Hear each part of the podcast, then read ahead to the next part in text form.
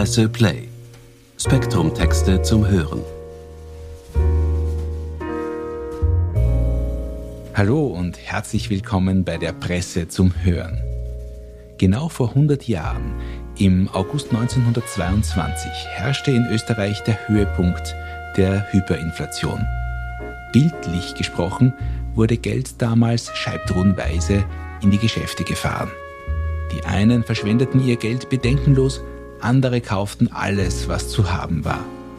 Der Historiker und Autor Roman Sandgruber beschreibt in seinem Text mit dem Titel Der große Krach, wie es zu diesem Zustand kommen konnte. Auf den Punkt gebracht gibt es erschreckend viele Parallelen zur heutigen Zeit. Seine Analyse liest Julia Pollack. Viel Vergnügen oder anders gesagt, hören Sie sich das gut an.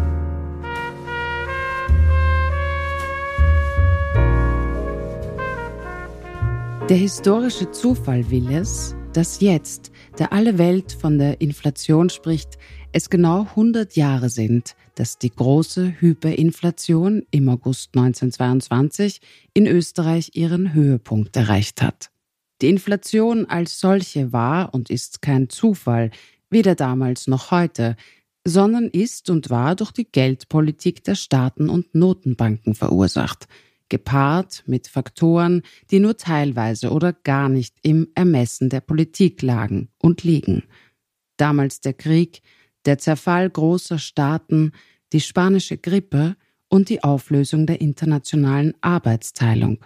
Heute die Pandemie, der Ukraine-Krieg und die schon lange schwelende Klima- und Energiekrise. Österreich gehörte nach 1918 mit Russland, Polen, Ungarn, Griechenland, den baltischen Staaten und Deutschland zu jener Gruppe von Ländern, deren Währungen völlig zusammenbrachen, während es der Tschechoslowakei gelang, nach einer mäßigen Inflation die Krone zu stabilisieren. In Österreich erreichte die Hyperinflation im August 1922 den Gipfel. Die Lebenserhaltungskosten stiegen auf das 14.000-fache des Jahres 1913. Die Preise verdoppelten sich im Monatsintervall. Das Geld, so spotteten die Karikaturisten und Kabarettisten, werde in Schubkarren in die Geschäfte gefahren. Die einen verschwendeten ihr Geld bedenkenlos, andere kauften alles, was zu haben war, nur um das Geld auf irgendeine Weise loszuwerden. Man erzählte sich Geschichten von Junggesellen, die ganze Berge von Windeln anhäuften, von völlig Musikunkundigen, die ein Klavier eintauschten, und von Leuten, die ein Zweitexemplar von Goethes gesammelten Werken in 133 Bänden mitnahmen, nur weil dies gerade zu haben war. Schon drei Tage nach Kriegsbeginn war am 31. Juli 1914 die Bindung der österreichischen Krone an das Gold sistiert worden. Das öffnete die Schleusen für eine unbeschränkte Geldschöpfung. Zunächst blieb der Außenwert der österreichischen Währung stabil, weil es im Krieg praktisch keinen Außenhandel gab. Die jährlichen Preissteigerungen bewegten sich im 10-Prozent-Bereich. Aber nach dem Kriegsende und dem Zerfall des Habsburgerreiches gab es kein Halten mehr. Die Ursachen lagen einerseits in einer weitgehenden Entgüterung der gesamten Wirtschaft und im Wegfall der tschechischen, ungarischen und galizischen Lieferanten für Getreide und Kohle andererseits im Glauben der Politiker, durch immer neue Sozialhilfen und staatliche Interventionen die Inflation und ihre Folgen bekämpfen und eine soziale Revolution verhindern zu können.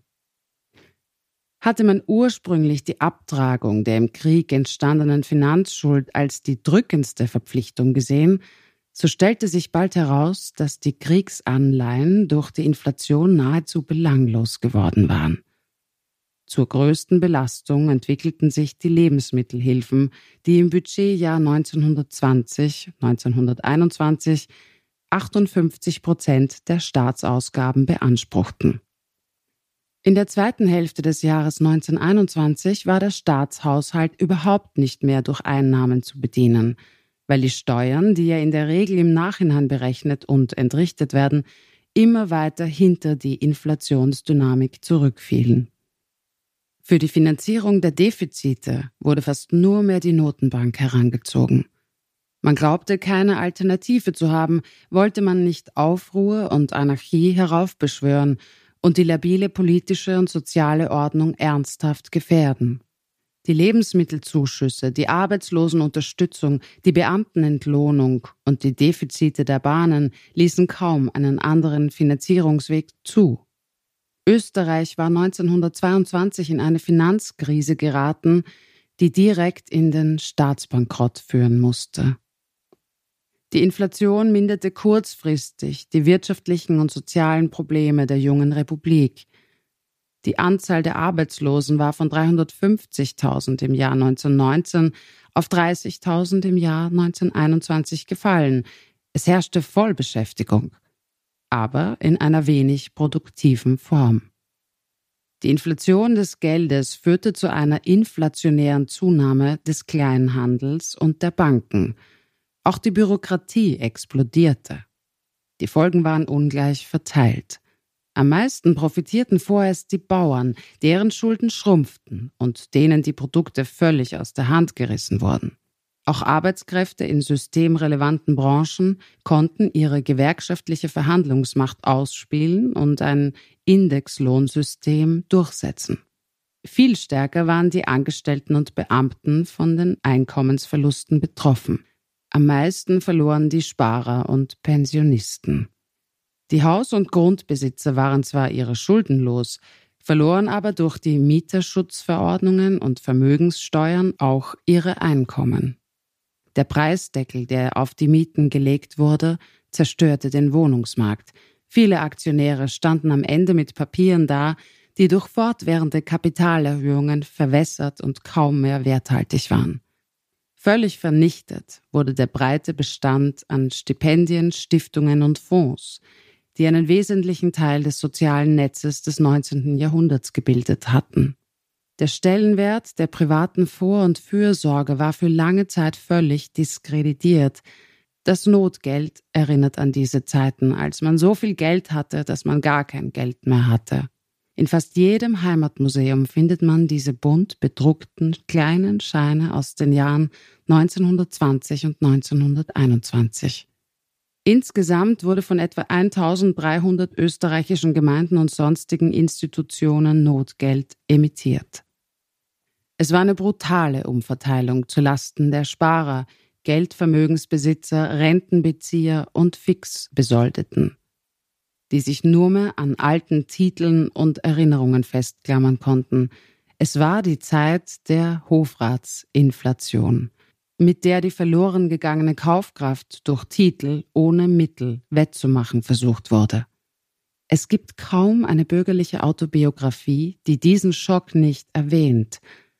Das Gefühl der materiellen Enteignung verband sich mit dem der politischen Machtlosigkeit. Der Aufstieg Hitlers begann in der deutschen Hyperinflation. Die österreichischen Inflationsverlierer wurden seine treuen Gefolgsleute. Die politischen Kosten der Inflation lagen nicht nur in der Vermögensvernichtung, sondern auch im überbordenden Antisemitismus und Extremismus und in den demokratiepolitischen Folgen. Der Schieber wurde nicht nur zur volkstümlichen Bezeichnung für den Modetanz der Inflationszeit, sondern zum Begriff für eine ganze Gesellschaftsklasse und ihre Dekadenz, die vornehmlich mit den Juden identifiziert wurde. Camillo Castiglioni ist der bekannteste dieser Inflationsmilliardäre. Im Krieg war der in Triest geborene Sohn eines Rabbiners durch Waffengeschäfte zu viel Geld gekommen. 1918 erreichte er die Aktienmehrheit der renommierten Wiener Allgemeinen Depositenbank – und damit die Möglichkeit, mit Bankmitteln eine Reihe großer Unternehmen in seinen Einflussbereich zu bringen. Er war mit einer Hollywood-Schönheit verheiratet, gab prunkvolle Feste und betätigte sich als Mäzen und Sammler. Sein Palais, das er 1918 mit Inflationsgeld gekauft hatte, beherbergte eine der größten und wertvollsten Kunstsammlungen. Er förderte Max Reinhardt und die Salzburger Festspiele, renovierte das Theater in der Josefstadt. Nach dem Ende der Hyperinflation zerbrach sein Imperium noch schneller, als es entstanden war. Der Verhaftung durch die Nationalsozialisten entging er in einem Frauenkloster in San Marino. Nach 1945 machte er als Finanzberater Titos ein letztes Mal Schlagzeilen. Auch Josef Schumpeter, der sich als berühmter Professor und Nationalökonom in seinem halbjährigen Zwischenspiel als Staatssekretär für Finanzen in der Regierung Renner II wenig Ruhm erworben hatte, reihte sich in die Schar der Spekulanten ein. Er quittierte seine durch die Geldentwertung unattraktiv gewordene Professur und ergatterte eine der begehrten Bankenkonzessionen und die Präsidentschaft der renommierten Wiener Biedermann Bank.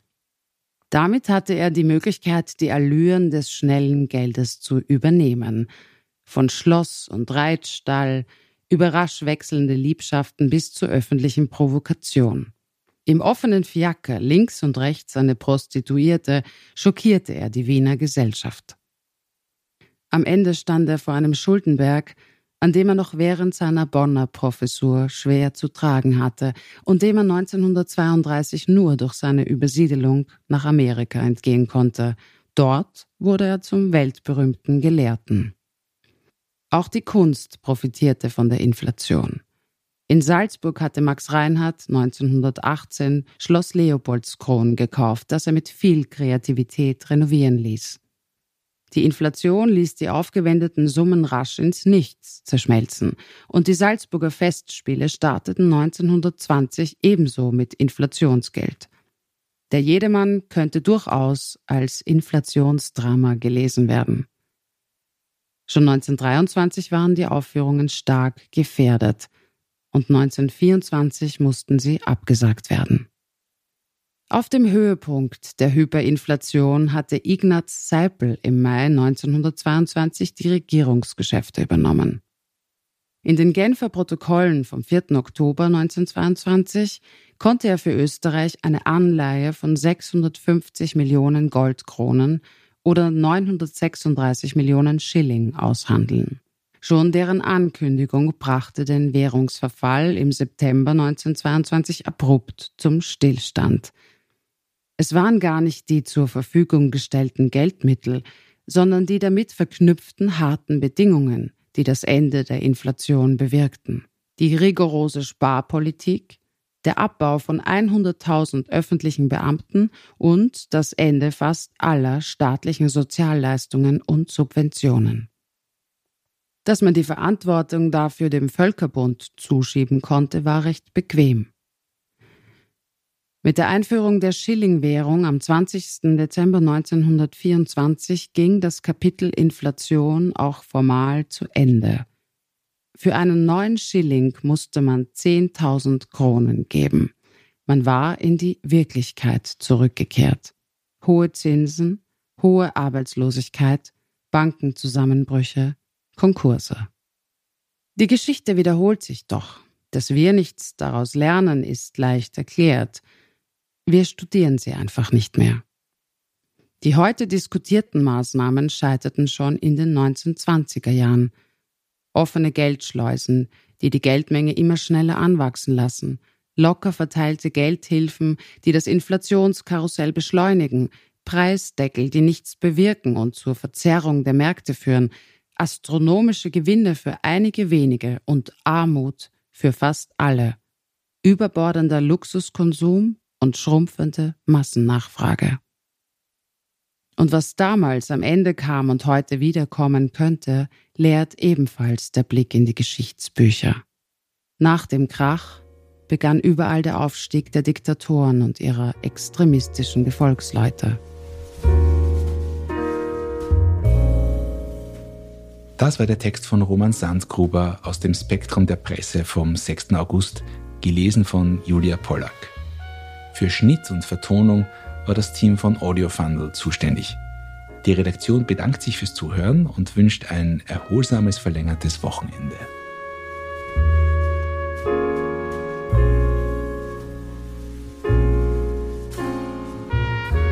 Presse Play. Spektrum Texte zum Hören.